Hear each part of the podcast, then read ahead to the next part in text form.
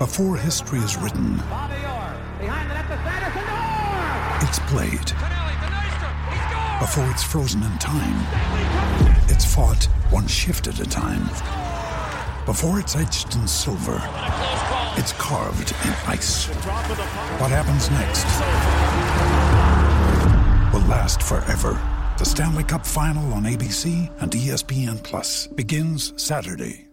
The world's most exciting podcast, home of borders, language, culture. And here he is, New York Times best-selling author and National Radio Hall of Fame inductee, Michael Savage. I'm Michael Savage, host of the Savage Nation podcast, home of borders, language, and culture. Hear my new podcast each week as I speak with top guests from around the world. Right now, we have over 700 shows in our library featuring interviews with world leaders, scientists, faith teachers, and more, including President Donald Trump, Prime Minister of Israel Ehud Barak, Edward Teller, the father of the hydrogen bomb, Jerry Falwell, and so much more conversations and commentary you cannot find anywhere else. Other guests have included Samuel Cohen, the father of the neutron bomb, Breitbart's Alex Marlow, the great author Peter Schweitzer, Colonel Douglas McGregor. Be here or be nowhere. The Savage Nation Podcast. Catch the Michael Savage Podcast on all podcast platforms every Tuesday and every Friday.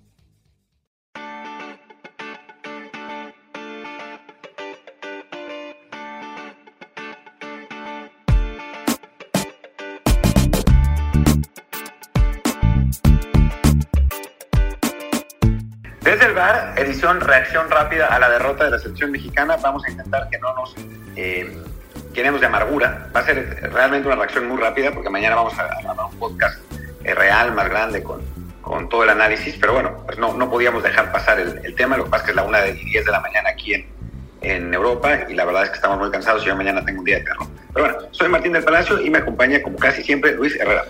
¿Qué tal Martín? ¿Qué tal gente que nos acompaña siempre en Apple Podcast, Google Podcast, Apple, ¿qué más? Spotify y muchísimas aplicaciones más? Por favor, suscríbanse si no han hecho ya.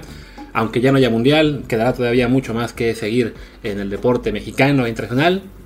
A Champions, aunque sea, algo será bueno. Y también sigan el canal de Telegram desde el Bar Podcast, donde, pues, como siempre, recibirán avisos de los episodios, de exclusivas, de columnas y de muchas cosas más. Incluidos eventos que ya no nos importan tanto, pero que de todos modos algunos quieren seguir. Así que no se pierdan ahí desde el Bar Podcast en Telegram. Y pues sí, 2 a 1 ante Arabia Saudí, que no fue suficiente, con el 2-0 de Argentina. Dos veces celebramos el 3 a 0, que habría sido el, el, gol que nos mandaba la siguiente ronda, pero en ambas nos marcaron fuera de juego, correctamente, desafortunadamente. Y pues, ¿qué nos queda, Martín? No, bueno, yo estaba en un bar en, aquí en Holanda y mi, mis gritos asustaban a todo el mundo, no están acostumbrados a eso. Y después también mi decepción. Y, y, a mí me, yo, yo grité uno más, güey. Un tiro de Lautaro que pega en la en el poste, en la red de por afuera. Sí, también lo vi. De Argentina. Eh, también lo grité y no fue. No, qué, qué dolor, qué dolor, qué, qué, qué eliminación más dolorosa, que además porque es inesperadamente dolorosa, ¿no? O sea, estábamos todos ya resignados a que, o sea, que nos íbamos a ir y que no nos iba a alcanzar. Y de pronto se pone 2-0, 2-0 con media hora por jugarse pues parecía que sí se podía, ¿no? Digo, yo lo único que agradezco, agradezco dos cosas, la verdad.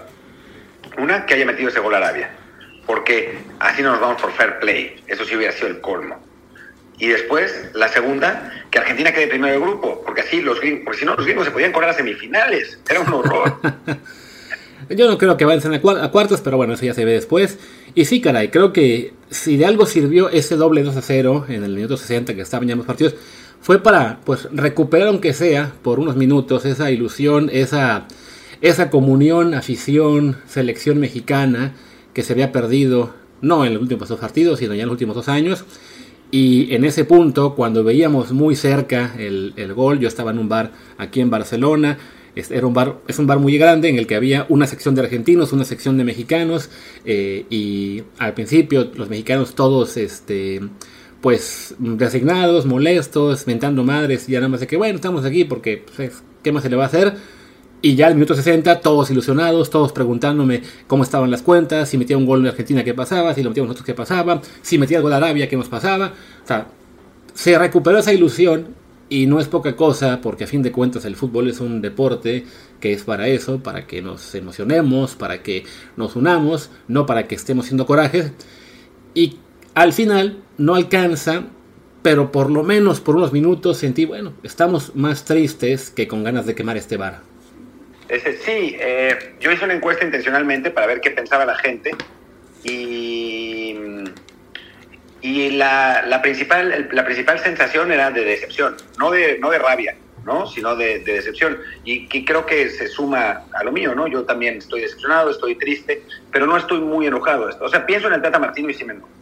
Pero bueno, en la actuación de la selección no. O sea, sí me jode que su pinche conservadurismo del que tanto hablamos, tanto hablamos, cuando nadie, todo el mundo hablaba de qué, de qué jugadores seleccionaba y no seleccionaba, hablábamos nosotros del conservadurismo y esa es la razón por la que quedamos fuera, porque salió cagado contra Polonia, cagado contra Argentina y cuando se decidió atacar, pues ya era demasiado tarde. Sí, caray. O sea, es que hubo tantos detalles que hubieran cambiado la historia. Eso que, señoras, a lo mejor presionar un poquito más a, a Polonia, el atacar o aunque sea intentar contra Argentina, que bueno, ese partido sabíamos que con el tenio que fuera, con el parado que fuera, era probable perderlo. Hoy mismo ante Arabia, este al principio el gol de Meroso el equipo, quizá más por, los nervios que por el Tata. Pero vaya, ha sido una, una constante el proceso, ¿no? ese miedo del Tata a, a, probar cosas, a intentar. Siempre yo estaba pensando, cuando no sabía si iba a estar tocando el programa o no, pues hacer un recuento de cuándo se torció esto. Y me, iba, y me remonto a lo que fue la Nations League el año pasado. Porque para mí es ahí donde empieza todo, ¿no? Habían sido dos años buenos para la selección mexicana con el Tata y en el momento en que llegó el primer fracaso, le llegaron los miedos, manda al equipo A a la Copa Oro en lugar de aprovecharla para hacer una selección B, de la cual a lo mejor habrían salido más jugadores que estuvieran luego en la eliminatoria y hubiera tenido un equipo rejuvenecido. Le dio miedo perderla y bueno, mando al equipo A para ganarla y así gano, gano tiempo. La perdió también. Dijimos ese entonces, ahí ya puse yo el tweet otra vez desde hace, un año y medio, que se tuvo que haber entonces. No se fue, y ya en ese punto era imposible cambiar y desafortunadamente tampoco el cambió. Se, se, se, murió con la suya de siempre ser conservador, de siempre tener miedo a atacar, de siempre tener miedo a poner a jugadores nuevos, de no hacerlo más que cuando ya estaba obligado por circunstancias. Luis Chávez creo que es el único cambio que hizo, eh, ¿cómo se dice? Digamos, eh, bueno y, que mostró un poco de visión. Pero a fin de cuentas, pues sí, todos los conservadorismos acabaron llevando a esta selección, que de todos modos hay muchos factores más, pero bueno, si el Tata a lo mejor hubiera hecho un mejor trabajo, pudimos haber maquillado este declive del fútbol mexicano por cuatro años más. Sí, sí, puede ser. Bueno, el, Tata mismo dice que él, eh, a mí me contó que él planeó mal los torneos, que, que mandó a los equipos sin, sin, digo, a los jugadores a cuatro torneos, en, en algunos casos tres en general, pero con los olímpicos también, eh, sin descansar. O sea, bueno, en realidad dos torneos y amistosos, más los olímpicos. Entonces hubo jugadores que pues, se echaron un proceso larguísimo, que no tuvieron descanso y ahí es donde empezó el declive. Y es verdad que esos partidos, el de la Nations League y el de la, el de la Copa Oro, se pierden sin jugar mal, o sea, sin, sin, sin merecerlo realmente, ¿no? Ya el de eliminatoria sí, claramente.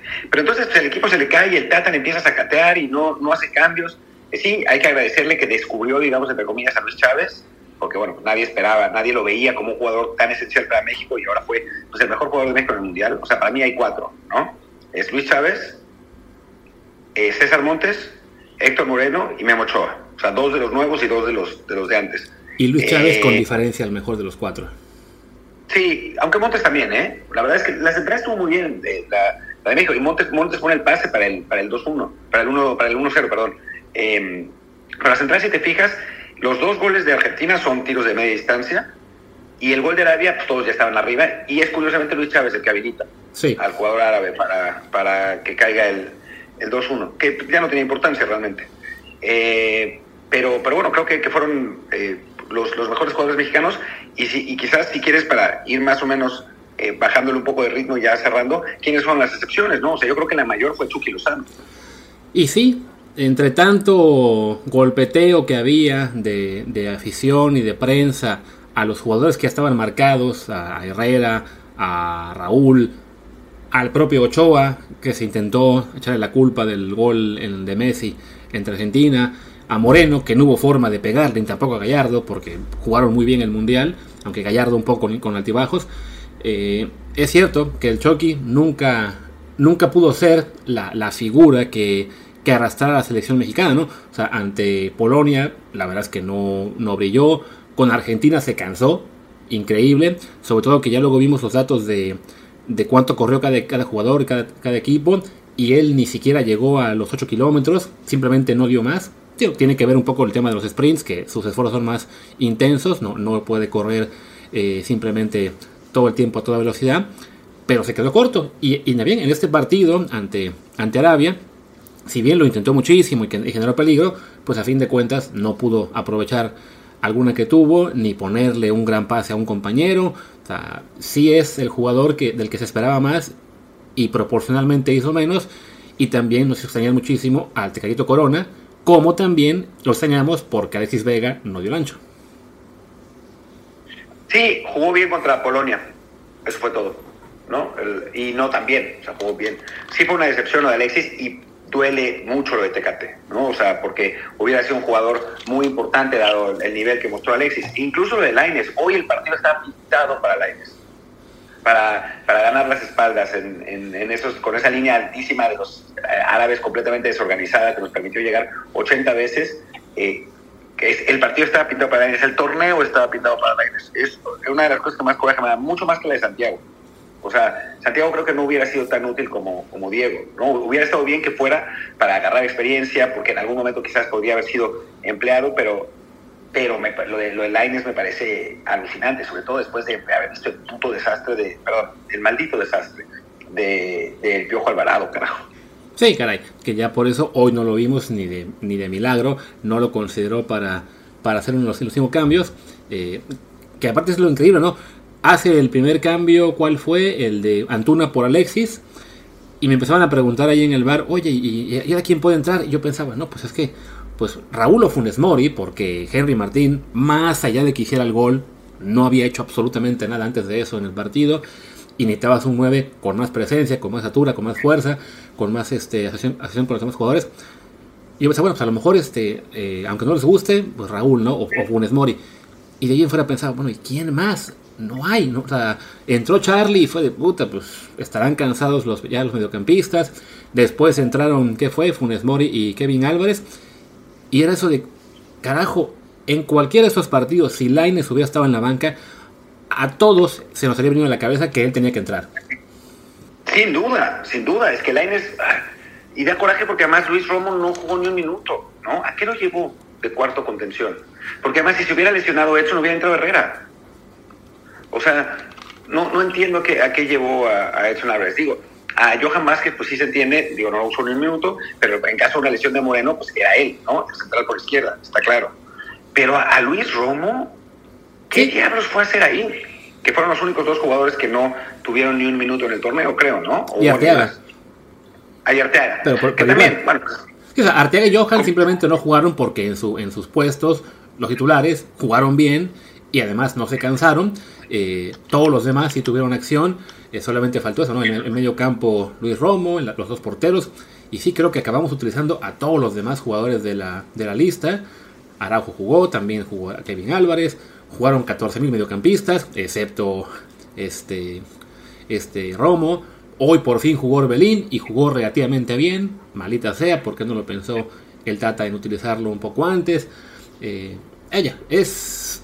Son muchísimas y si hubiera, y si hubiera, y si hubiera, y si hubiera, que es por lo, por lo que estamos hoy muy molestos con el Tata, ¿no? Ya mañana y pasado y los demás días sí habrá que hacer análisis más a fondo de todo lo que está mal, de todas las malas decisiones federativas, de los clubes, de los propios jugadores, pero hoy, pues sí, en el, digamos que en el, en el fracaso, en la inmediatez de lo que acaba de pasar, pues sí tenemos que señalar a un primer responsable que definitivamente es Gerardo Martino. Pero absolutamente, absolutamente. O sea, creo que, creo que no hay duda. Hay cosas de fondo, bien lo dices. Pero, pero lo del Tata Martino, o sea, es el partido contra Polonia, porque además, ya para cerrarlo así, el grupo estaba al alcance totalmente. Polonia es un equipo horrible. Sí. Arabia fue, un, un garbanzo a la libre lo que pasó con Argentina, una circunstancia rara, pero también otro equipo horrible.